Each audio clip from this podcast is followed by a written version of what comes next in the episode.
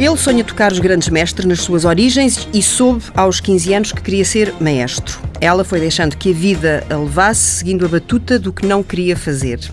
É jornalista, freelancer há mais de 20 anos, escreve crónicas, livros também, dá aulas e é mãe do jovem maestro Martim Sousa Tavares. Ela, Laurinda Alves, veio de carro. Ele era para vir de moto, foi o que me disse a sua mãe. Eu não me dei esta introdução. E porquê que eu peguei neste detalhe?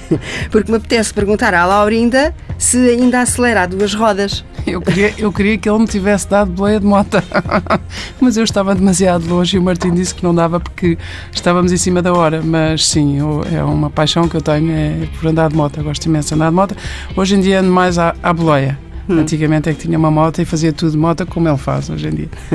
Quem nos ouve não se recordará, a grande maioria, seguramente, que a Laurinda foi a repórter da Mota aqui na TSF, no início da TSF. Que idade tinha? Era muito nova e fui eu e o Zé, e o Zé Manuel Mestre fomos uhum. os que inaugurámos o, o estilo jornalismo, reportagem de mota, porque até aí usava-se as motas para, para, para o trânsito e para fazer essas. Era mais rotineiro o trabalho e o Emílio Rangel desafiou-nos a ser os repórteres de uh, andar de moto. E como eu andava de moto e ele, ele, sabia que eu gostava, e então fizemos isso. Eu fazia às madrugadas e o Zé, Miguel, o Zé Manuel Mestre fazia às noites. E isto foi, não sei, eu tinha. Pff, 20, 20 anos, 20 e poucos uhum. anos. Pouco anos. menos que o Martim tem agora, não é? Exatamente. e o Martim, quando é que começou a andar de moto? Eu comecei logo aos 14, hum. com carta de, de chamado ciclomotor. Uh, nem, nem, sei se ainda, se isso ainda existe, mas que, é, que são aquelas motinhas pequeninas. E comprei, comprei isso, tirei essa carta, depois aos 16 passei para as 125 e depois aos 18 tirei a carta de, de toda a gama, digamos, e portanto agora tenho uma moto um bocadinho maior. E, e, e essa, a moto foi uma paixão natural? Não, não. É uma, a moto foi uma forma de me afirmar hum. uh, e, de, e de ser independente, porque eu vivia só com a minha mãe. De facto, foi também para dar menos trabalho, não é? Para, e de repente tem uma moto, é, é autónomo, faz a vida não, dele. Mas foi um processo, foi um processo demorado, porque, porque hum. o Miguel, o pai, tinha imenso medo e acho que ainda não, não fica nada confortável com a moto. Então eu lembro que tu fizeste declarações de intenções, uh, fez um processo para ter a moto. Um processo que, negocial. sim, sim. Um processo negocial longo, demorado, exaustivo. Foi. Fiz a minha exposição. E, e, lá consegui, e, e, e, a verdade é que depois a pessoa apanha-lhe o gosto e é uma forma de vida numa cidade como Lisboa dá imenso jeito. Portanto, nunca mais parei de andar. Vivendo fora de Portugal, andei menos, na verdade, mas uh, continua a ser uma coisa indissociável. Na verdade, não, não trouxe a minha mãe de boleia porque a seguir vou ao IKEA a trocar umas coisas e, portanto, tinha mesmo que vir de carro. A, mo para, a moto para isso não dá jeito, não é? Para isso já não dá. e já agora, por curiosidade, levou o seu pai, o Miguel Sousa Tavares, à pendura já não, alguma vez? Nunca, não? Nunca. Meu, pai, meu pai acha que sabe andar de moto, mas na verdade não sabe. Uh, mas... mas guia muito bem. Guia muito Sim, guia muito bem, mas enfim, mas eu tenho ideia que não ia correr muito bem. muito bem. Uh, Dá-se o caso de pai e mãe terem uh, uma costela jornalista. O Martim podia ter ido buscar essa, esse lado, mas nunca, não, olha, nunca se sentiu tentado? Digo-lhe mais, tal, tal é a dinastia que eu, uh, por, por artes mágicas, fui parar às ciências da comunicação na universidade sem saber como nem porquê, de onde acordei, passado um mês, e desisti desse, desse curso. E fui, fui para a música, mas isto para ver a nuvem em que eu vivia, não é? Hum. Portanto, não, não foi por meu conselho. Não, não foi, mas para não. mim foi, foi pronto. Foi, eu achava que ele devia ir logo diretamente para a música. Foi mas... aquilo que me pareceu certo, aquilo em que eu terei futuro, etc. Um bocadinho o filho sapateiro será sapateiro e, o, e portanto acabou por não ser, e ainda bem, mas, mas pronto, tenho noção da, da, nuvem, e a minha irmã também, na altura era jornalista, o meu irmão também é uhum. jornalista no DN, portanto há, digamos, uma, uma tendência forte para, para as artes da palavra e, e eu preferi sair dessa dessa tradição, Mas digamos. é bom escapar a esse destino, eu acho. Exatamente. De qualquer forma, haverá alguma música nas palavras e já vamos tentar claro perceber qual é a música das palavras para, para o Martim, porque esta coisa de ser maestro começa por causa de um cão, não é? se, se, essa cadela soubesse o que já deu, a conversa toda que já deu. A história já é conhecida. Mas o problema, não, o problema é que ele teve dois meios cães antes de chegar ao piano. Sim, enfim, eu tenho, tenho, que inventar uma outra história. Não, não, não, não há como inventar, porque essa é a história verdadeira. Não, mas sim, é verdade. Eu, de facto, era um, era um rapaz um bocadinho solitário, queria, queria um passatempo e acabou por vir o piano. E uma companhia. E, exatamente. Hum. E, Tinha sete anos? Sim, por aí, sete, oito hum. anos. E, e, e, pronto, esse piano entrou na minha vida e comecei a tocá-lo, mas eh, demorou muito tempo até, até eu me perceber que de facto queria profissionalizar a paixão e a própria música demorou muito tempo até ser uma paixão. Eu andei assim mais desligado até que acho que tinha 13 ou 14 anos já quando vi o pianista do Roman Polanski e na mesma semana na nossa caixa de correio tinham posto um anúncio de uma escola de música que tinha aberto na rua de trás. Um, E, e ele chegou e achei, a casa e disse: Vou voltar sim, à música. Agarrei, agarrei no panfleto e pensei: Pronto, olha, uma coisa mais a outra. Estava aqui depois de ver este filme, fiquei cheio de pena de ter deixado de, de tocar piano. E portanto, a partir daí foi sempre a direito. Foi tipo o efeito bola de neve. Foi... Hum. São chamados instantes felizes, não é? Incrível. Sim, e sim. transformadores, não é? Aqueles os pontos sem retorno. Uhum. Uh, em algum momento desse processo a Laurinda teve instinto ou intuição para ser um piano? Ou não, não, isto foi uma conversa, imagina, uma conversa com o Bernardo Sassetti, que era muito nosso amigo e de quem tenho muitas saudades. O Bernardo Sassetti e o Zé Pedro Gil são grandes amigos lá de casa e um dia eu estava a, comentar com eles, um serão, estava a comentar que o Martim queria um cão, queria um cão, mas eu estava ali dividido entre um cão e um piano e eles deram os dois em coro. Um cão, tu não és nada mãe, não és nada pessoa para ter um cão, dá-lhe um piano que nós tratamos disso. E de facto o Bernardo Sassetti e o Zé Pedro Gil encomendaram um piano em segunda mão, que veio lá de um país do norte, através lá do, uma, do, do, dealer de pianos. Começou logo com um piano a sério, não era um, um piano vertical. Um teclado... Não, não, pois, tá. exato, um piano vertical. E depois foi muito engraçado. Eu lancei um primeiro livro no Speakeasy e o Mário Lajinha foi, o Bernardo foi, uh, foram vários amigos meus e o, o Martim tocou, ainda muito pequeno, a quatro mãos, uma pequena peça com o Mário Lajinha e, e isto começou a ser um, um tema lá de casa. Eu acho que, não sei até que ponto é que é consciente ou inconsciente, não é? Que hum. fica lá. Uh, mas, de certa forma, esta presença de alguns amigos em casa, um, nós tínhamos nessa altura uma casa que, cuja salinha onde estava o piano abria para, para um jardim e, e às vezes fazia-se assim umas noites de, de, de, de tocar piano com amigos meus. Não sei, eu acho que depois é difícil para o próprio identificar. Se calhar as mães que observam têm memórias que, que nós, filhos, Sim. enquanto filhos, não guardamos, mas que os pais guardam por nós. E depois a coisa mais extraordinária que, que vi acontecer foi esse tal panfleto, apareceu na caixa do correio, esta academia de música que era atrás da nossa casa Rapidamente faliu. Exatamente. Tal como abriu, fechou. faliu passado, não sei, um mês, uma coisa assim. E o professor, o professor o Francisco, que era o professor do Martim lá, disse-lhe, mas eu continuo a dar aulas e, o, e continuo a dar aulas e eu passei a levar o Martim, que nessa altura ainda era, era pequeno, não tinha, não tinha boleia, até que um dia este Francisco, que eu não conheço, mas gostava de conhecer, uh, este Francisco, como é que se chama? Francisco Gonçalves, Francisco Gonçalves, uh, disse ao Martim, eu não tenho mais nada para te ensinar, tens que encontrar um bom professor. E eu acho isso de uma, de uma lucidez, de uma generosidade e de uma, de uma seriedade incrível, porque ele ganhava dinheiro a dar aulas a uma, hum. uma Vejam bem, é que já é o jovem prodígio, não é? eu não estou a dizer isso por causa disso. Não, estou a dizer bem deste Francisco, porque teve esta, esta seriedade. Então, encontramos um professor, e isto é que eu acho que este, este professor não sabe. Ah, vais contar Mas vou isso, contar isso. não, eu vou contar uma coisa que eu acho que ficam, em que todos ficam bem. Então, o Martim encontramos um professor espetacular que realmente foi, fez uma grande viragem na vida do Martim em termos de, de aprendizagem e de técnica musical, que é o Pedro Ferro. E o Pedro Ferro, que é um dragão e é um homem, um virtuoso, é um, listiano, como, como diz quem sabe, disse uh, Martim, eu tomo-te como aluno, mas tu não podes ter mais nenhum professor porque eu identifico os, os, os vícios e tudo isso e, e, eu e Martim andámos um para o outro e disse sim, sim, claro, com certeza. mas durante um ano, clandestinamente, foi, foi, um ano. foi, foi, foi, quase um ano, Martim. É foi durante um ano letivo clandestinamente. ele tinha os dois, mas foi verdade. Não, não me lembro. Mas, mas o Pedro vai gostar de saber isto, se por acaso ouvir, porque, porque o Martim pensou: eu não vou deixar pendurado o professor que me trouxe até aqui, também quero este professor novo. E, e eu acho que isto, a mim, disse-me imenso também. Eu fiquei contente porque o Martim, clandestinamente, Uh, faltava a verdade, não é? Uhum. mas para não deixar aquele professor pendurado, sem um aluno naquele, naquela época, mas mantendo já um. E, portanto, o que eu acho que o Martim portanto, fazia. Um adultério positivo, não é? Um adultério com boas causas. não, o que eu acho que tu fazias era. Ele ficava obsessivamente focado em não ter vícios de um para, para que o outro não percebesse. E a verdade é que o Pedro, o Pedro, de facto, mudou a vida.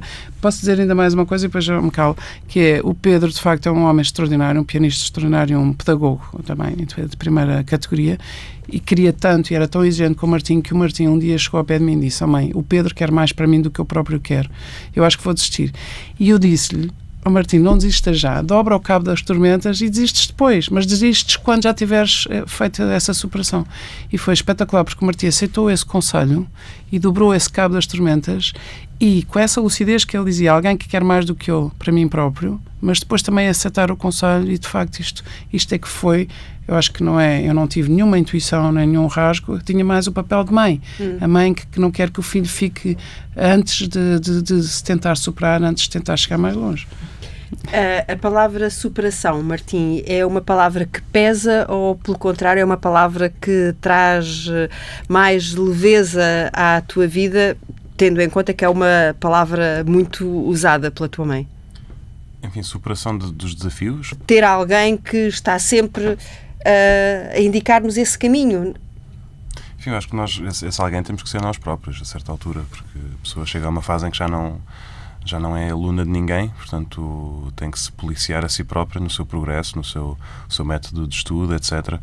E, e, eu próprio, enfim, acabando, acabei por, por desistir do piano porque não era. Desistir não, mas deixar de, de estudar porque eu nunca quis ser pianista, nunca tive essa, esse sonho. E às tantas, de facto, a dificuldade já era muita para o tipo de resultado que eu queria e porque eu já não, não queria ser pianista, portanto chegamos ali a um ponto em que é como a pessoa continuar a estudar, a continuar a tentar ginástica, fazer rotinas e quando não quer ser atleta, não? É? ou seja, deixa de, de fazer sentido. E, e portanto, tra transferi esse conceito de superação para um outro tipo de superação, ou seja, de conseguir chegar a um patamar de conhecimento da música e de um nível intelectual que me desse para ser um bom intérprete do tipo de música onde queria chegar e, portanto, é uma superação de, em termos de sensibilidade, em termos de conhecimento, em termos de intuição, em termos de capacidade de estudo da partitura, enfim, tu, tudo se aprende e depois chegar à direção da orquestra é abrir um mundo completamente diferente, com outras dificuldades na, nas relações interpessoais, na, tem que ver com carisma, tem que ver com muita coisa, é comunicação não verbal, portanto... E é um trabalho de equipa. É, é um trabalho em duas fases, é um trabalho, um trabalho de, de solidão primeiro e depois é um trabalho de entrega total uma equipa. A orquestra é um lugar de, de coworkers. Portanto, nós, nós temos que fazer aquilo funcionar e é uma estrutura em pirâmide, portanto, parte de nós o principal e, e, muitas das coisas, e portanto, mas a informação tem que, tem que seguir nos dois sentidos. Portanto, qualquer maestro está atento àquilo que a orquestra lhe dá. Uh, mas, mas pronto, há, há, muitas coisas de superação e digo-lhe, a sensação mais qualquer maestro pode, pode confirmar isto, a sensação mais chata barra intimidante para um maestro é ir para um ensaio e pensar, será que eu sou capaz de fazer este ensaio? Seja, será que eu tenho? E essa é uma superação que se vai fazendo muitas vezes, porque às vezes, a maior parte das vezes, estamos a lidar com músicos mais experientes do que nós, sobretudo enquanto somos jovens, portanto, o que é que eu tenho para lhes dizer? Será que eu sou capaz de identificar tudo o que está mal e corrigir bem no tempo que temos, etc.? E, o, e, um jovem maestro sente, quando se apresenta a uma orquestra pela primeira vez, uh, sente esse desconforto ou esse menos à vontade por parte dos músicos uh, mais velhos que olham para, para um jovem, lá está, ou isso hoje em dia já é uma essa, essa relação hoje em dia já está desempoeirada, já... Não, isso é, é sempre assim, imagina, é um, um, grupo de pessoas que todas as semanas trabalham com pessoas diferentes, que as vão liderar, portanto é no fundo um grupo que todas as semanas muda de chefe toda a gente está a, eh, a, tirar notas mentais daquilo que eu faço, daquilo que eu digo, da maneira como falo, se sou capaz de resolver isto, olha, ele afinal nem sequer ouviu isto. Ou seja, toda a gente está a fazer as suas, a tirar as suas conclusões. E às vezes acontece ter feedback de um músico que se calhar até gostou muito de trabalhar comigo, eu acho, achei que ele estava capaz de me matar pela hum. expressão facial, está a ver? Ou seja, é, é, é difícil percebermos Os o que é que... não são transparentes? Às vezes menos do que pensam. Uh, é difícil perceber o que vai na cabeça de, de toda a gente. Mas também não, a minha ideia, minha ideia não é agradar a gregos nem troianos, é ser verdadeiro com aquilo que eu vou lá para fazer. E essa, no fundo, é a minha defesa: é ir bem preparado, com boas intenções e o resto virá por, por atacado. Uhum. Aí são tal mãe, tal filho, porque a ideia de que detestaria, detestaria que todos gostassem de mim é uma ideia que, que partilham, não é? Pois, eu acho que eu tenho um bocadinho esta noção do ai de quem todos, ai de quem quer que todos gostem de si, porque, porque é impossível, é impossível. Se temos convicções, se temos valores, se temos princípios, temos também que ser pessoas eh, preparadas para, para fraturas e para rupturas e para e para, para, divergências, porque aquelas pessoas que querem muito que todos gostem de si têm que fazer concessões, e às vezes as concessões são feitas aos valores, outras aos princípios, às convicções. Portanto, é nesse sentido, não é? Não, não é num sentido provocador, é num sentido realista e, e de também saber eh, aceitar a diferença dos outros, sem, sem ter que ser um confronto abrir à diferença dos outros. Eu acho que isso é, é importante. E aprendo imenso com isto que o Martim conta, porque de facto eu acho que deve ser difícil, não, não deve ser nada, nada fácil, deve ser de uma exigência enorme, mas ao mesmo tempo também de uma compensação incrível. E portanto é, a mim fascina, porque é uma área que não é nada a minha, sou completamente ignorante e nunca deixarei de ser uma ignorante completa, e portanto tento, tento ouvir e aprender minimamente. Mas... Mas, de qualquer forma, a, a, Laurinda, desde que começou a dar aulas, também ganhou uma outra forma de estar. Pois, desde que comecei a dar aulas com... sistematicamente, uhum. sim. Eu sempre dei aulas. Com, mas... com a malta mais nova. É engraçado porque quando eu era só madrasta, aos 20 anos, eu tinha dois enteados, que são os irmãos do, do Martim, o Pedro e a Rita, que eu adoro e que eu acho que também que gostam muito de mim, mas que tenho uma paixão enorme por eles e que me sinto também um bocadinho mãe deles, até porque gostava muito da mãe deles e a mãe deles já morreu no ano 2000. E, portanto, são, são vivências que ficam muito, muito marcadas. E nessa altura eu levava atrás de mim sempre imensos amigos deles e nós estávamos, eu estava sempre com eles e com os primos deles e os amigos deles passavam férias connosco, fins de semana, tudo. Quando o Martim nasceu, eu tinha quase 30 anos, portanto tinha 29 e ia fazer 30 e passei a fazer isso com o Martim. Passámos a vida, da, a vida do Martim, a vida em que vivemos em família, em casa, era sempre em família e depois com muitos amigos e amigas do Martim. Portanto, estou muito, tenho um gosto enorme por todas as idades. Gosto imenso de pessoas muito mais velhas, gosto imenso de pessoas da minha idade, pessoas mais novas, portanto, sei, talvez. Gosto uh, muito de pessoas. Gosto imenso de pessoas de todas as idades. Então, acho que também há qualquer coisa inato que é este, este chegar, se fazer-me próximo, sem, sem, estar, sem ser artificial, com naturalidade e com, sendo, sendo muito franca, muito autêntica, com os meus alunos. Hoje em dia já tenho mais de 3 mil alumni. Os uhum. ex-alunos já são mais de 3 mil. E, por incrível que pareça, nós temos uma boa relação. Não, não lhe digo que falo, quer dizer, não falo com os, com os alunos às centenas, sei o nome deles, portanto, eu trato-os por tu e trato-os pelo nome quando estão a ser meus alunos. Depois, a repetição dos nomes às vezes é difícil se não mantemos uh, a, a relação. Mas, bem, melhor do que eu sou o Miguel Herdade, que era uh, o meu grande assistente e grande amigo do, do, meu filho. É uma coincidência muito feliz da vida, que trabalhou comigo nove semestres. Eu sei o nome deles, o nome próprio. E o Miguel Herdade, o Pipo, como nós chamamos, chama, sabia o nome completo. Bom, o nome composto de 300 alunos por, por, por, por semestre. Mas só para acabar, queria dizer que isto que é esta, esta relação que é muito próxima em matérias que eu dou, eu, eu ensino, eu dou, a minha matéria é comunicação, liderança e ética. Não tem nada a ver com jornalismo. Não sou quem para ensinar ninguém a fazer jornalismo, mas nestas relações interpessoais, nesta, nesta, nestas chamadas soft skills, isso adoro, é uma paixão, e vejo frutos e, e colho frutos e aprendo muito. E esta relação que se estabelece com os alunos é uma relação em que eu aprendo infinitamente mais do que alguma vez eu conseguirei ensinar. Isso eu tenho essa noção. E essa ideia isso, de não se envelhece quando se dá aulas a pessoas mais novas? Isso é, é um dito popular, uhum. não é? A verdade é que é, é, uma, é uma alegria diária, é uma paixão diária e, de facto, é uma renovação diária. Agora, não sei se isso me dá juventude, mas dá-me renovação, dá-me recomeço. Estava a ouvir isto, os músicos todas as semanas mudam de, de uhum. mestre, ou de, ou de chefe de orquestra, ou de, de diretor da orquestra, e eu, de facto, também mudo todos os semestres de alunos, e, portanto, estou sempre nessa renovação. Pegando numa coisa que eu há, há pouco sublinhei, um, no caso da Laurinda, uh, por esta ordem. Gosto de pessoas, casas, livros e viagens. O Martim segue esta ordem também? É que é? Ordem pessoas, pessoas casas, casas, livros e viagens. Uh, enfim, gosto dessas coisas todas, mas não sei se isso seria o meu, meu panteão dos... Enfim, falta aí música, hum. uh, falta aí comida, que também gosto. é um bom garfo. Sim, sim. E cozinha bem, ainda hum. Isso vem mais do pai ou da mãe? Do pai. Não, na verdade vem de ter vivido seis anos, os últimos seis anos uh, fora. Estou fora de casa uh, por minha conta Chicago. desde sim, Agora, em não é? Chicago, antes disso estive em Itália. Em em mas de- Milão. exato, desde 2011 que estou fora de casa, portanto desde 2011 que cozinho para mim.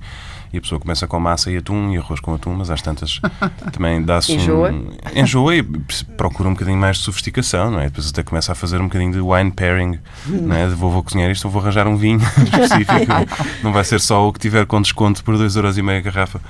E depois E- começaste a fazer uma coisa que era que sempre que vinha a Portugal levava um carrego de latas, Claro. destas latas de sardinhas e de coisas que hoje em dia são ultra sofisticadas, então fazia umas coisas incríveis. Sim, claro. As Lá, lá conservas. o meu, As meu próprio cabaz de vinho do Porto. Mas era, era sobretudo para oferecer. Queijos, coisas assim. Porque, enfim, estando em Itália, não é, não é que estivesse num país onde se coma mal, propriamente. Não é, não é que os ingredientes lá sejam maus. Aliás, nunca mais voltei a comer tão bem, na verdade, desde Mas que vivi em Itália. cons- consegui- consegue sobreviver a dois anos de Estados Unidos sem engordar. Isso é que eu acho extraordinário. Não há ninguém que não Vivi- engorde. Não, vivi, vivi literalmente com medo. Eu vivi sentindo que estava, que era um peixe a nadar num oceano de microplástico e, portanto, não podia abrir a boca em lado nenhum. Nos dois anos que lá estive, nunca fui a uma coisa de fast food. Nunca entrei É porque. porque o ar engorda, a água Sim, engorda. o ar tudo engorda, não é? Porque aquilo de facto é lixo. Não, não, vou, não vou comer aquilo. Fora de questão, tal como. E, e é fácil hum, encontrar os ingredientes para se comer bem Sim, em casa. O, o sistema dos Estados Unidos é perverso e, e é por isso é que a obesidade está ligada à pobreza. Os mais pobres são os mais obesos, porque comer bem custa mais do que comer mal. A pessoa vai ao McDonald's e o Big Mac custa menos do que a, a salada César. E no- nos supermercados é a mesma coisa. E, enfim, eles têm várias cadeias de supermercados. A que eu, a que eu mais gostava é uma que se chama Whole Foods, onde a pessoa consegue comer comida biológica e orgânica, sem os GMOs, etc. Mas os outros supermercados, aquilo parece a feira popular de, de tudo, desde peitos de, de frango que parecem almofadas. Coisas que, coisas que as pessoas não imaginam eh, o tamanho e, portanto, de que é que aquilo é feito. Aquilo é só, sim, aquilo é só hormonas. A pessoa toca naquilo com pionés e provavelmente o frango rebenta. tipo um balão. E dava-se o caso de, seus amigos ou das pessoas que lhe eram mais próximas nos Estados Unidos procurarem a sua casa para se alimentarem. Sim, eu tinha uma, uma grande amiga que ficou lá, que é parisiense, e nós lamentávamos as, as dores do europeu, etc. Ela muito mais do que eu, não é? Imagina uma parisiense, então doía-lhe a falta das baguetes. e- Mas a verdade é que via-se as pessoas que vinham da Europa procuravam tentar manter um, um método alimentar e, e muitas vezes isso até surpreendia os, os americanos locais. Eh, A nossa atitude de desprezo, às vezes, ou de quase de snob em relação a, a certas coisas que eles comiam, mas eu, eu senti muito isso. Ritmo, harmonia, melodia e timbre, para voltarmos hum, à música.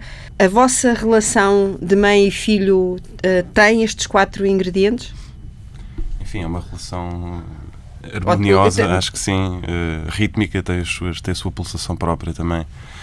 Tem os seus intervalos, as suas pausas, eh, algumas com uma fermata em cima, ou seja, traduzindo momentos em que de facto falamos menos. No- quando eu estava nos Estados Unidos, a diferença horária eram 6 horas e, portanto, se eu acabasse de ensaios e aulas às 6 da tarde, aqui já era meia-noite. Portanto, e quando eu saio da cama às 10, aqui já são 4 da tarde. Havia, de facto, mais dificuldade em comunicarmos. Hoje em dia acho que estamos num alegro, alegro com brio, uma coisa assim. Eu, eu na, minha, na minha simplicidade, acho que aquilo que mais eh, aquilo que que eu posso dizer sobre a minha relação com o Martim é que nós sempre nos entendemos no silêncio e nas palavras e fomos capazes de ter grandes conversas, viajámos muito, viajámos muito em família, viajámos muito os dois e, e Os dois lembro-me sozinhos. os dois sozinhos e com amigos, mas os dois, e também os dois Os dois sozinhos. também. E, e lembro-me de ele ir, de irmos num- numa caravana na estrada, porque íamos com mais amigos, mas eu ia sozinha com ele no carro para Marrocos, que é uma viagem longa, e pouco falámos, mas a sintonia era total. E eu lembro-me dele estar sentado, feliz, eu estar feliz porque íamos ali e conversámos imenso sem dizer nada. E sempre senti isso em relação ao Martim, e sempre senti que, como só tenho um filho, hum, a minha, toda a minha percepção não é, da relação mãe-filhos se reduz à minha experiência eh, com o Martim. Mas para mim é uma experiência feliz porque há essa sintonia, essa harmonia, essa melodia, esse, esse direito ao silêncio e à pausa, e nesse silêncio, às vezes nessa distância, compreende-se muito. E o Havia Martim. O música Mar... a tocar nessa viagem? Havia, havia, isso o havia, é havia. Era, na verdade, eu tenho vergonha de dizer. O quê? Qual era o CD que ia tocar? O que é que era?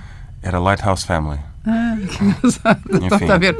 Também era, era os, os, piores anos da música comercial, anos, anos 2000, por aí. Ah, que cómico. Enfim. Porquê que foi essa escolha? Porque, era, porque era, era, o CD, que a minha mãe tinha no carro, perfeitamente, era um CD branco. Mas posso dizer uma coisa que era que é, o Martim desde muito pequeno também viajou, até ele, eu acho que o gosto das viagens, eu já tive o gosto das viagens logo a seguir a pessoas, mas hum. agora, agora pus as casas primeiro, porque de facto adoro casas. Mas o Martim sempre conseguiu dizer muito em poucas palavras, em poucas linhas. Eu lembro da primeira vez que ele esteve fora, sozinho, no, eh, num intercâmbio de ténis na Dinamarca, e achei graça. de jogo, não de, não de sapatos. De, ténis. intercâmbio de ténis. Não, intercâmbio de, de, de, de equipa de ténis. Viveu na, na Dinamarca, lá numa, numa família. E, e, ele mandava-me assim umas coisas telegráficas e dizia: Mãe, aqui está um frio, mas que tipo de frio? Aquele frio que entra pelas golas. E uma pessoa percebe exatamente qual é o frio. E descreveu uma casa, eu nunca vi a casa, mas a, ele descreveu uma casa onde estava desta família e eu sei como é que a casa era. E isso é engraçado, porque uh, isto acontece, por exemplo, com a minha mãe também. É uma avó adorada, é uma avó, o Martim acha, achava, e todos os netos da minha mãe achavam que eram os favoritos, e portanto isto diz muito da qualidade de, de, do amor, da qualidade do coração da maneira de amar da minha mãe e dos bons avós e do meu pai, de, de todos aqueles que são bons avós dos seus netos, mas, eh, mas então ele é a pessoa que quando chega, quando a minha mãe está mais abatida, mais embaixo, chega, diz uma estupidez, diz uma parvoíce, diz é uma frase, põe a minha mãe a rir e a comunicação está feita muito mais do que se estivesse para ali a dizer muita coisa. E, e isso eu aprecio no, no Martim. E isso quererá dizer que, ao contrário da Laurinda, que diz que não é uma pessoa que enche uma sala, que normalmente se tiver uma sala cheia, a Laurinda é aquela que está calada. É? Sou aquela que observa. Eu, que observa eu faço muitas pontes e ponho muitas pessoas umas com as outras, mas não sou aquela pessoa que entra e começa a fazer conversa para a sala toda. Não, eu sou a pessoa de um para um, mas depois sou uma pessoa de muitas pontes e, portanto, tenho muitas pessoas de quem gosto, sou muito intuitiva, acho que talvez seja o meu dom, e percebo quem é que dá com quem, como é que posso juntar estas pessoas e depois isso, isso tem efeitos profissionais incríveis, espetaculares nas pessoas, nas equipas que formo e que se formam à minha volta, e tem também o dom de juntar muitas pessoas entre amigos e tudo isso. A única coisa que eu não sou é casamenteira, portanto, nunca uso este tipo de, de dom ou de olhar sobre os outros para fazer mates para fazer mates entre pessoas. Eu confirmo, nunca. É, eu não, nunca na minha vida fiz isso e não sou nada ao género. Depois posso ser madrinha de namoros e de casamentos, isso adoro. mas, mas isso, não, é, isso, é, isso é já depois é, as pessoas terem escolhido sim, é umas às outras. Mas ainda não, ainda não mas... casou o filho varão. Portanto, não é, não é casamenteira. Estou muito contente com as escolhas do filho. Hum, mas eh, voltando eh, aqui um bocadinho atrás, eu quando coloquei esta questão do, da, da, pessoa que não enche uh, a sala, era para perceber se ao, ao, ao sublinhar essas, uh, essa maneira de estar uh, do Martim, embora com poucas palavras, ele seja essa pessoa, a pessoa que quando entra se percebe que entrou. Não, ele entra porque ele entra com a força, ele tem uma atitude, ele tem uma paixão, uma convicção naquilo que faz e que diz. Ele pisa bem o chão, ele, ele ocupa bem o espaço dele. Mas o Martim era, ele diz que é fim de uma dinastia de, de, de jornalistas, mas é fim de uma dinastia de grandes tímidos. Eu era a pessoa mais estúpida, atavicamente tímida que eu conheci até hoje. Pior do que eu só conheci o meu filho, que é o é Martim. E, e, o pai também era atavicamente tímido. E, portanto, são pessoas que, para quem se olha, nós nunca diremos, ah, isto é impossível, isto está, está, a brincar. Mas não, eu acho que pessoas como nós são pessoas que foram obrigadas a lidar com essa enorme fragilidade da, da, da, da timidez e que alguns, alguns ficam reféns dessa timidez e outros têm mesmo que superar porque sabem que, que ou, ou, matam ou morrem, ou matam hum. a timidez ou morrem fechados nesse, nessa encript, casulo, encriptados, é? exatamente. Hum. E eu vi, eu vi, e nós, nós fizemos muito para que o Martim saísse desse casulo, como, como disse, e bem da timidez, e portanto eu, eu ainda hoje em dia tenho uma admiração profunda como é que alguém parte deste, deste patamar e consegue o que ele consegue. E depois eu também é das pessoas que eu conheço com mais sensibilidade à flor da pele, é o Martim. Tem uma sensibilidade que ele mascara, muitas vezes com um lado mais analítico e cerebral e mental, para pôr assim no seu lugar também essa sensibilidade, para também não se deixar inundar por ela e porventura toldar em algumas situações, e isso parece-me também muito sábio, mas, mas é talvez das pessoas mais sensíveis que eu conheço. Sensíveis, humanamente sensíveis, uh, musicalmente sensíveis, sensíveis à beleza, sensíveis à estética, sensíveis à atitude do outro. É impressionante isso. Hum. Mas isso é dele. isso, isso tem que vir com ele, não é uma coisa que se põe lá. Quer dizer, acho que a minha, minha profissão faz parte disso mesmo. Né? Nós, nós colhemos beleza, semeámos-la, temos que acompanhá-la. Mas aí Portanto... então diríamos de todos os músicos, ou de todos os maestros, ou de todos os pianistas que são homens ou mulheres extremamente sensíveis e, Sim, e sabemos mas, que não. Mas repare que nem todos os músicos pensam naquilo que fazem. Para muitas hum. pessoas há um automatismo. É, na verdade, a música, sendo uma coisa difícil, também é uma coisa fácil. É como, é como ir para uma escola onde se veste farda, todos os dias é o mesmo o desafio é sempre o mesmo, portanto a pessoa chapa 3, 10 horas de prática por dia, depois, ou seja, dá para ser um músico com uma alma completamente chã, onde não entra nada na terreno fértil. Portanto, eu acho que a música em si não, não significa um contacto mais específico com o divino ou com o sublime, ou nada disso. É preciso ser atento, é preciso cultivar a música, e a música cultiva-se de muitas formas, não apenas tocando-a. E pronto, é uma, fui partilhando-a, ouvindo-a, lendo-a, entendendo-a, pensando nela, refletindo. Uh, enfim, há, há, é, é, matéria viva. Portanto, sim, ou seja, eu, eu às vezes custa-me. Uh, ver à minha volta o nível de envolvimento com a própria música que têm os músicos. Ou seja, gente que, que se queixa de ter tantos concertos. Uh, por exemplo, agora estamos na altura de Natal, é a altura que todos os músicos têm mais concertos, então põem, põem imagens no Facebook a gozar com esta própria altura. Vem a pior altura, quando não percebo. Então... Podia ser a melhor. Sim, quer dizer, eu percebo que pode haver uma frustração de, de ser sempre a mesma música de Natal, etc. Mas eu acho que parte, parte da culpa de estarem insatisfeitos é, é dos próprios, muitas vezes. E, e, lá está, é dessa falta de sensibilidade, é transformar a música numa coisa rotineira. E isso não tem perdão. E, porque não, não pode ser, não é? Como a pessoa, como um poeta cansar-se da poesia, não é? Não é? O problema não é da poesia, está no próprio. O que é que o Martim faz quando não está com a música na cabeça ou na ponta dos dedos? Ou como é que ocupa? A música faz parte dos seus tempos livres? Eu, eu sonho com música. Hum. É sério, eu tenho sonhos com notas, com música, com música que posso escrever no dia seguinte, se quiser, muitas vezes. Uh, portanto, é difícil dizer o que é que eu faço porque eu nem sei uh, se existem esses momentos. Ainda há hum. bocado a minha mãe está a falar e eu estou tenho música a tocar na minha cabeça, não porque liguei, não é? Não quer dizer que esteja desligado, não, é porque sou invadido constantemente, sou solicitado, sou invadido, portanto a música, era a música que estava a tocar na sua cabeça? Era a Sinfonia Fantástica, de Berlioz. Hum, e porque, por, porque, consegue estava, perceber porquê? Porque estava a estudá-la hoje de manhã antes de sair de casa. Hum. E, portanto, automaticamente deixei a porta um bocadinho aberta, aquilo voltou, tipo, corrente de ar. E, e, podemos trautear só para perceber qual era a parte da, da sinfonia que... Estava, estava a pensar exatamente no, no, primeiro compasso, que tem, que tem tercinas, tá, tá, tá, tá, tá, tá, tá, e estava a pensar se fica mais interessante fazer com retardando ou não as seis últimas tercinas do, do oboé. Ou seja, esta questão, está a ver? Pronto. Hum.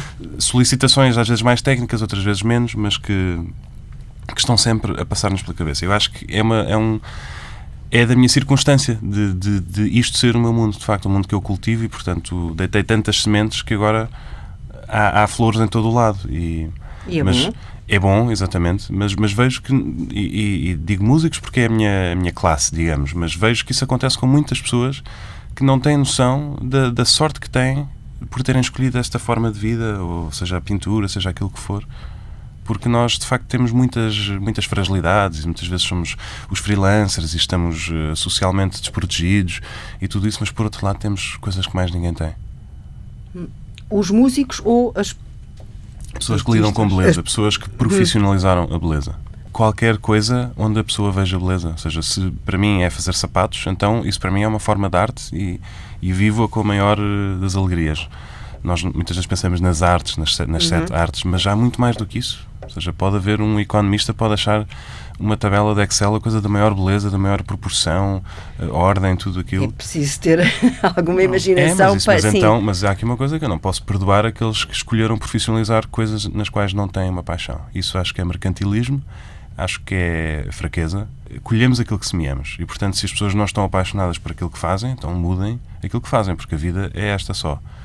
A Laurinda, quando o ouve falar assim, uh, vê nisto aqui algum traço de, de juventude apenas, ou seja, algum, não, nisso não. Em algum momento lhe, lhe passa pela cabeça uh, pensar que ele pode perder esta, esta, Acho que ele não vai perder, sinceramente acho que não vai perder, porque, porque eu vejo, eu, eu, eu trabalho com a mesma eu trabalho com mais paixão hoje em dia Uh, e não é só porque faço o que gosto, também aprendi a gostar daquilo que faço, que no fundo é o que o Martim está a dizer também. E, e, e vejo que o pai dele é igual e vejo que, que os avós dos dois lados eram iguais e, portanto, acho que, acho que, acho que não. E acho que hoje em dia já há uma esmagadora maioria de pessoas que já percebeu isto. Se eu não me realizo, se eu não gosto, se eu não faço isto com paixão, eu vou mudar isto. É, e, e, as pessoas já. É, tudo é mais volátil, até também a nosso favor, não é? Hoje em dia, esta geração do Martim é aquela que vai evoluir profissionalmente através de 25 atividades diferentes. Algumas em sequência, ou até podem ser todas em sequência, outras em uma lógica mais disruptiva. E, portanto, as pessoas também já perceberam que têm que fazer funcionar isto a seu favor, porque é quando temos paixão e quando sentimos que aquilo está no nosso talento, na nossa, no sentido, ou pode não estar no nosso uh, talento, pode estar no nosso sentido de missão ou no nosso sentido de contributo, e aí eu percebo, eu posso ser médico uh, numa aldeia, porque é preciso, embora eu não adore ser médico na aldeia, mas dar sentido àquilo que nós fazemos, não é? Uh, e, portanto, esta paixão de que o Martim fala, eu acho que agora tem a idade e tem todo este vigor, mas acho que é, uma, acho que é um conceito que ele vai trabalhar e vai saber trabalhar. Espero que ele saiba trabalhar, porque é preciso. Eu, eu tenho 57 anos acabados de fazer, ele tem 27 anos acabados de fazer, e eu posso conferir na vida que é, é, exatamente isto que se trata e é isto que eu também tento dizer aos meus alunos e é isto que nós que eu acho que as pessoas hoje em dia tentam provar é que quanto mais de nós pusermos naquilo que fazemos, melhor é o resultado. Mas só podemos pôr de nós se temos paixão ou se damos sentido. E aí eu vejo, por exemplo, auxiliares, os AOs, que são os, os assistentes operacionais, no hospital. Eu faço muito voluntariado no hospital e vejo as pessoas mais baixas na hierarquia, que ganham pouco dinheiro, não têm dinheiro para ir ao dentista, deixam os filhos na outra margem, levantam-se às três e às quatro da manhã para fazer um turno logo seguido de outro, porque ganham pouco e não têm reconhecimento nem estatuto e que estão ali a limpar a escatologia das doenças e a mudar fraldas a pessoas velhinhas eles não podem gostar daquilo que fazem. Eles gostam é do sentido que dão. Não é limpar a escatologia, uhum. é eu, eu pôr este doente outra vez confortável na sua cama, limpinho, sequinho. E isso sim, isso compensa. E, portanto, não é a paixão por limpar a sujidade, é a paixão por dar sentido àquilo que fazemos. Isso aí eu acho que entre a paixão que, que sentimos, ou às vezes não podemos sentir essa paixão, porque as, as, as circunstâncias da vida também são exigentes e também não nos permitem sempre fazer aquilo porque nos apaixonamos, é dar sentido e aprender a gostar. Mas o que eu, o que eu uh, sinto aqui é que a Laurinda podia. Uh, realizar-se, vai lá, ou, ou sentir-se confortável, não podendo, não podendo fazer eh, esta ou aquela outra coisa que agora a ocupa. Se tiver que lavar as escadas, vou lavá-las tão bem, tão bem, tão e bem. já não vejo como é que o Martim ia alcançar isso se de repente ficasse sem a música enfim, se ficasse a música de facto ia ser uma coisa gravíssima, mas eu percebo o que a minha mãe está a dizer. Eu também falo de uma posição de privilegiada de alguém que não foi obrigado a trabalhar aos 16 anos para, para sustentar um, um pai acamado, ou seja, mas isso é, é, de facto, ouvindo a minha mãe, percebo que tem razão aquilo que diz, que é, e, e se calhar refaço aquilo que tinha dito, que é aqueles que têm sorte de poder escolher, então, por amor de Deus, escolham alguma coisa que gostam, porque senão é um naufrágio voluntário de, de toda uma pessoa, toda uma vida. Uh, agora, eu também sinto eh, não só a paixão naquilo que faço, mas também sinto que há uma missão naquilo que faço. Portanto, há um, há um brilho em fazer as coisas bem. Eu não estou apenas apaixonado por aquilo que faço e é tudo tão bonito. Não, há, há de facto uma objetividade que eu tenho que atingir, porque eu não faço isto para mim próprio, faço isto para as pessoas também e, portanto, há uma missão, ou seja, eu, eu, eu confiro os resultados daquilo que, que, vou obtendo com a reação das pessoas. O que o Martim está a querer dizer é que o facto de ter uh, nascido numa família, em famílias privilegiadas, uh, quer ao nível do conhecimento, do saber, com alguma folga financeira também que lhe permitiram uh, chegar a determinados sítios claro. e, e, ter acesso a, esses, a esses meios, a, apesar uh, disso tudo, eu acho que é existe assim, uma consciência. Eu, eu, eu, tenho noção que me foram dadas condições uh, de exceção e por isso espero também não as defraudar. Ou seja, uh, lembro-me da minha mãe, de, quando, enfim, por volta dos anos 2000, mais ou menos, tinha a carta branca para gastar dinheiro em livros e, e CDs. E de facto gastava-os, mas também os lia. Portanto, uhum. há, há uma, uma, um sentido de quem, quem é muito é dado, muito é devido, não é? E, portanto, eu, eu tenho noção disso, tenho noção que não, não posso aparvalhar a minha vida, não posso uh, desaproveitar certos talentos que tenho, tenho que, tenho que os pôr a render. Portanto, há também uma missão. Agora, eu acho que toda a gente tem oportunidades de, de fazer escolhas, se calhar a nível, nível maior, nível mais micro, mais macro, mas mas de facto a vida é nossa e, e, há sempre casos em que as pessoas de facto conseguem uh, sair de situações muito piores do que nós podemos imaginar através daquilo que, que mais gostam. Não é? O futebol é um dos exemplos mais, mais básicos, mas mesmo nas artes, imagine-se um, um Basquiat ou uh, um Giotto, não é? Gosta de futebol? Sim, hum, não, não sou doido, mas quando é bem jogado, gosto não tem equipa? Tenho Porto. ah, vá, pronto. Eu, eu, eu ia aqui ao pai. Chorava, e lá... chorava, ficava não, doente eu, quando perdia. O meu, o meu irmão mais velho é do Benfica, portanto, quando eu nasci, o meu pai não, não deu hipótese. E, portanto, quando o Jardel marcava golos, ele agarrava-me e dava, eu dava beijinhos na televisão ao Jardel. Uh, e, portanto, isto foi, foi como eu cresci, tá foi, foi lobotomia. De certeza que, que alguém na Assembleia hoje teria alguma coisa a dizer é uma sobre. lobotomia que dá muita, muita cumplicidade entre pai Sim. e filho, isso eu percebo. e, e o Martim sentia alguma diferença nesse crescimento entre ser filho único, no caso da mãe, e ter eh, outros irmãos, não é? Quando mudava de uma casa para outra, isso sentia, mudava alguma coisa? Enfim, não, eu na verdade sinto um, um, filho único com, com dois irmãos que são um bocadinho mais velhos do que eu, um bocadinho salvo seja, porque são 13 e 16 anos, portanto são, hum. são de outra geração. Eh, mas que na verdade são irmãos também. Eu tenho uma relação muito próxima com ambos. Uh, mas a verdade é que cresci sozinho. Portanto, quando eu, quando eu me lembro de mim próprio, eles já estavam fora de casa e nas suas vidas. E fui tio muito cedo, e portanto, uh, eu na verdade sou um filho único. Hum. Não, não há volta a dar a isso. Mas pronto, tenho esta situação híbrida de ter dois irmãos mais velhos, é com quem nunca discuti, não é? Nunca andei à luta com o meu irmão, que seria, não é? Eu ter 10 também anos. Também nunca trataram nas palminhas, também não, te, não houve o efeito contrário. Cá é o. Não, o... não, não, também não. Mas, mas está a ver aquelas lutas, disputas de irmãos, quando eu tinha 10, o meu irmão tinha 26. Portanto, não, não, não tínhamos grandes discussões sobre a mesada ou sobre comer da minha sanja. Uma coisa muito querida é que a mãe do Pedro e da Rita morreu no ano 2000. 2001. O Martim. Uh, 2000, 2000. Dia 1 de 1 de 1. Ah, dia 1 de 1, sim. Hum. E, o, e o Martim e portanto o Martim já tinha, tinha quase 10 anos. E quando era pequenino ia à casa da mãe Mariana. Eu dizia sempre a mãe Mariana, porque era a mãe dos manos e mãe Mariana.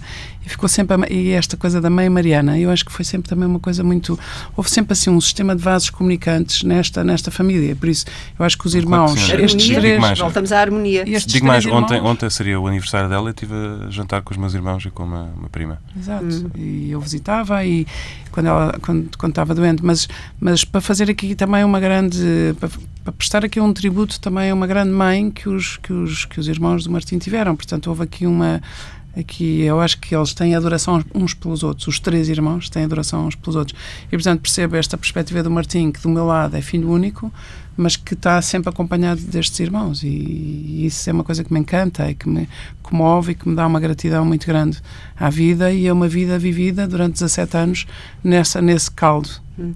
O Martim também é um homem de fé? Não. Acredita em Deus? Não, não, não sou uma pessoa de fé religiosa. Hum. E isso não deve dar umas conversas interessantíssimas com a mãe ou não? Não, dá o silêncio de, hum. de quem respeita. Mas, mas digo-lhe já que sou, sou conhecedor da Bíblia, se quiser entrar por aí. Aliás, adoro, adoro falar com a minha não, avó. Eu só, era sobre... só mesmo. Não, não, ou seja, interessa-me o, o, mecanismo de pensamento de algumas coisas que lá estão, e sobretudo a tradução do Frederico Lourenço. É muito interessante ler aquilo uhum. como documento histórico ou literário mas adoro falar com a minha avó, de perguntar-lhe coisas. A minha avó é uma pessoa muito crente, também muito conhecedora, e de lhe, de lhe, perguntar certas coisas que são desafiantes uh, e de ver quais são as respostas que ela dá. E, e, e ela acho, dá a luta? dá, ela dá a luta dela, portanto, ela dá uma luta que vem com dois mil anos de. Quem é que desiste de primeiro nessas, nessas, nessas discussões? Não, não são discussões, são, são apenas nessas questões. conversas, quem é que disse, pronto, tirar a toalha ao chão. Não, são, são, apenas questões interessantes que eu acho que fazem sentido ser, ser perguntadas. Não é uma provocação, mas. Uh, não, é um mas... interesse. Isso eu sempre achei graça, porque a minha mãe é quase que lhe faz uma catequese desde pequeno e o Martim às vezes usa o humor.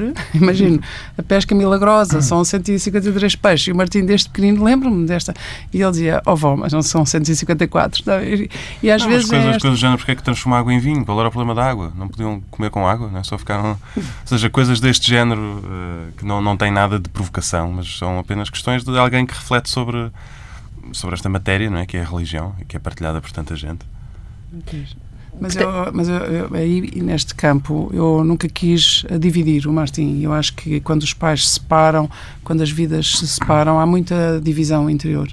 E eu sou uma pessoa que procura obsessivamente a unidade interior minha. Não posso procurar a de mais ninguém, mas já que tenho um filho, também tentar criar um favorecer que ele possa encontrar uma unidade dentro da, da divisão e a vida divide-nos e estica-nos e, e, é muito exigente e portanto também nunca quis uh, dividir o Martim porque de facto há um pai há um pai que pelo menos não, não, não, também não é religioso, não tem uma vida, eu acho que tem uma vida espiritual, mas não é uma vida religiosa, no sentido mais religioso uma mãe que é uma, uma beata, acabada. sou, tenho um grupo de oração há 20 anos, sou guia de dois grupos de oração de, de jovens pós-universitários, estou muito, muito envolvida e, e, e portanto, nunca quis, uh, nunca, nunca, nunca impingi nada ao Martim e a única coisa que, que sinto, e também a minha mãe tem, tem tido um papel, porque de facto a minha mãe, o Martim sabe mais, sabe mais da Bíblia e conhece melhor a Bíblia do que eu, acho eu. E é incrível isso, porque ele tem este lado mental, racional, de perceber, de perceber, precisar de perceber. Eu não, só preciso de sentir, não é? Eu sinto, eu não, não consigo explicar o vento, mas se aquela, se aquela árvore estiver toda inclinada sobre a direita, eu digo-lhe, olha, aquele é o efeito do vento, não é? E consigo ver o vento na inclinação da árvore. Eu consigo ver o, o efeito da fé e de acreditar em Deus na, nos resultados, em mim e à minha volta, não é? Nesses milagres da transformação diária, do conhecimento próprio, do, do, do da abertura aos outros, tudo isso. E, mas nunca quis dividir o Martim, portanto, nunca, e sempre respeitei. E eu acho que ele também, eu acho que ele me agradece, não sei, nunca falámos assim desta maneira, portanto, estes programas também têm esta novidade narrativa, mas acho que nos agradecemos mutuamente. Eu agradeço a ele, ele ser um, um ser humano extraordinário e eu, talvez ele me agradeça a mim ter sido uma mãe que não lhe impôs isso.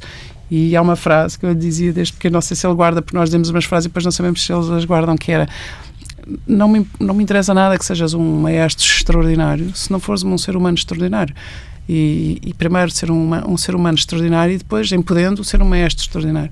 E acho, isto é uma frase muito minha, se calhar muito chata, tal como a frase do casaco, leva o casaco, põe o casaco, já fez.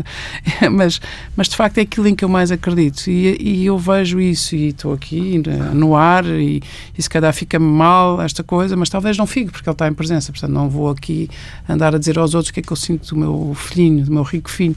Mas aí eu posso dizer que é o que eu sinto que ele é. É um ser humano que tenta ser um humano, um ser humano extraordinário, com as suas falhas e imperfeições, como temos todos e teremos, mas antes, antes de ser o mestre extraordinário que eu acho que ele já é. E, e, pronto, claro que sou parcial, não é? Sou mãe, mas também a parcialidade vem do conhecimento, não é? Daqui neste caso, porque às vezes somos só parciais, outras vezes somos parciais porque conhecemos e, portanto, Agora ele, se calhar, vai-me ficar a odiar um bocadinho por causa de estar a dizer estas coisas. Mas pronto, já está. Não, ali. de facto, isto é uma novidade narrativa, estes programas uh, de consultório, quase. Não sei se isto acontece não, não com é. outros convidados. Acontece, Imagino vai acontecendo, vai acontecendo. Uh, sim, sim, sim. E o que é bom é isso, é essa, lá está. O programa segue o seu ritmo, a sua harmonia, tem melodia claro. e cada um tem o seu timbre, não é? Claro. E, e, e, as pessoas não veem as caneladas que estão a acontecer aqui. Estou a brincar. Ah, não, mas Podem ver a vossa cara, talvez. e para lá se calas. É? Já estás ah, a falar não, demais. Não, não, estou brincando. Não, não, não, me uh, Tinha aqui duas uh, curiosidades ainda que gostava de esclarecer em relação ao Martim, porque estamos a falar de um maestro essa, essa ideia eh, de descomplicar eh, a música, não é? De explicar uhum. a música clássica, de, de, fazer ver que a música clássica, fazer ver e ouvir que a música clássica é uma música que está acessível, ou pode estar acessível a todas as pessoas e que se pode ser maestro de calças de ganga e de ténis ou sapatilhas para quem está no norte. Uhum. está, está a tocar no, no, no, tema que para mim me deixa completamente em chamas. Portanto, rapidamente, a, a música clássica sofre de, de, dois grandes problemas. Que é um problema de, de uma atitude, de rigidez, de, que é quase hostil para quem não a conhece e para quem se quer aproximar. Não é? Quem entra na Gulbenkian pela primeira vez vai ver uma sala cheia de preceitos, cheia de regras, em que a pessoa não se sente à vontade, não é? Porque não pode bater palmas quando quer, não se pode levantar, tem que estar em silêncio, agarrado à cadeira, no escuro. Uh, há todas umas regras, as pessoas estão a tocar de fraca como se vestiam no século XIX e, portanto, a música clássica apresenta-se com enorme rigidez, como quase uma forma de arte cristalizada. E é uma pena. E depois, a música clássica é o território da nostalgia. As pessoas só vão para ouvir aquilo que já conhecem, têm muito medo da novidade. Ai, música contemporânea não sou capaz, é mais Mozart. E, portanto, nós vamos nos afastando de, de, nosso próprio tempo. Não é? As pessoas continuam a ir aos museus de arte contemporânea, continuam a ler livros novos, continuam a ver filmes novos, mas com a música só gostam da música do século XIX. Já não, não conseguimos manter essa ligação. Portanto, eu acho que neste momento, como, como músico operante na área da música clássica, é mesmo uma questão de sobrevivência. Porque se nós queremos continuar a trabalhar daqui a 50 anos, nós temos que fazer alguma coisa para, para quebrar esta casca que está completamente fora do prazo de validade e temos de facto que trazer pessoas novas à música clássica, senão não é sustentável. Hum. Uh, e porquê que escolhe o maestro Robert Patterson como alguém que tem um, uma obra, nomeadamente o Hell's Kitchen? O Hell's Kitchen, sim. Isto é, ele, ele, é, ele é um compositor também, para além de maestro, e e é de Nova York e eu dirigi essa peça dele em Nova York este ano e achei e genial. É um compositor jovem. Uh, salvo seja, tem 40 e muitos. É jovem, Martim. Sim, Olha... jovem no sentido em que ainda não morreu, mas, mas não, enfim, dizer a um jovem de 27 anos que ele é jovem está, está a ver. Ah, pronto, como, como, enfim, sem ah, querer então, virar o bico ao prego. Afinal, a idade conta. Pronto, não, é, não é um compositor velho, digamos, não está acabado. Hum. E eu, quando dirigi aquela peça, pensei, isto é genial, porque isto responde a imensas questões que eu gostava que as pessoas ouvissem, gostava que refletissem sobre isto e, portanto, usei-a na semana passada numa, numa intervenção que fiz na Universidade Nova de Lisboa, mas é uma peça como muitas outras podiam fazer, que no fundo uh, desconstroem um bocadinho o que é a música clássica, à vista uh, desarmada, e as pessoas podem de facto ver que tem lugar nesta música. Existe, de facto, uma comunicação possível para os nossos tempos com música clássica dos nossos tempos.